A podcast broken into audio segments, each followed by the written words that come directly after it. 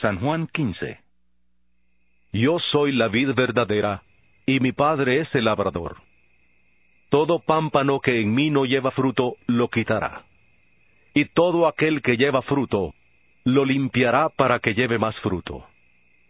Y ya vosotros estáis limpios por la palabra que os he hablado. Permaneced en mí y yo en vosotros. Como el pámpano no puede llevar fruto por sí mismo, si no permanece en la vid, así tampoco vosotros si no permanecéis en mí. Yo soy la vid, vosotros los pámpanos. El que permanece en mí y yo en él, éste lleva mucho fruto, porque separados de mí, nada podéis hacer. El que en mí no permanece, será echado fuera como pámpano y se secará. Y los recogen, los echan en el fuego y arden. Si permanecéis en mí y mis palabras permanecen en vosotros, pedid todo lo que queráis y os será hecho. En esto es glorificado mi Padre, en que llevéis mucho fruto y seáis así mis discípulos. Como el Padre me ha amado, así también yo os he amado. Permaneced en mi amor. Si guardáis mis mandamientos, permaneceréis en mi amor, así como yo he guardado los mandamientos de mi Padre y permanezco en su amor. Estas cosas os he hablado, para que mi gozo esté en vosotros y vuestro gozo sea completo.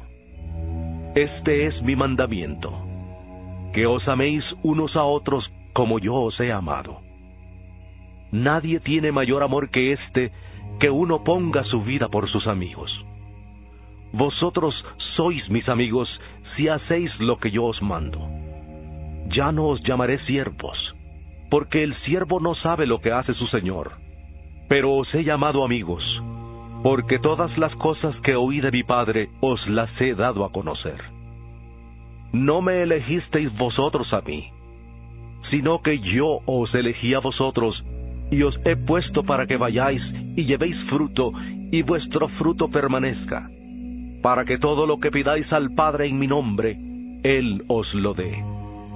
Esto os mando, que os améis unos a otros.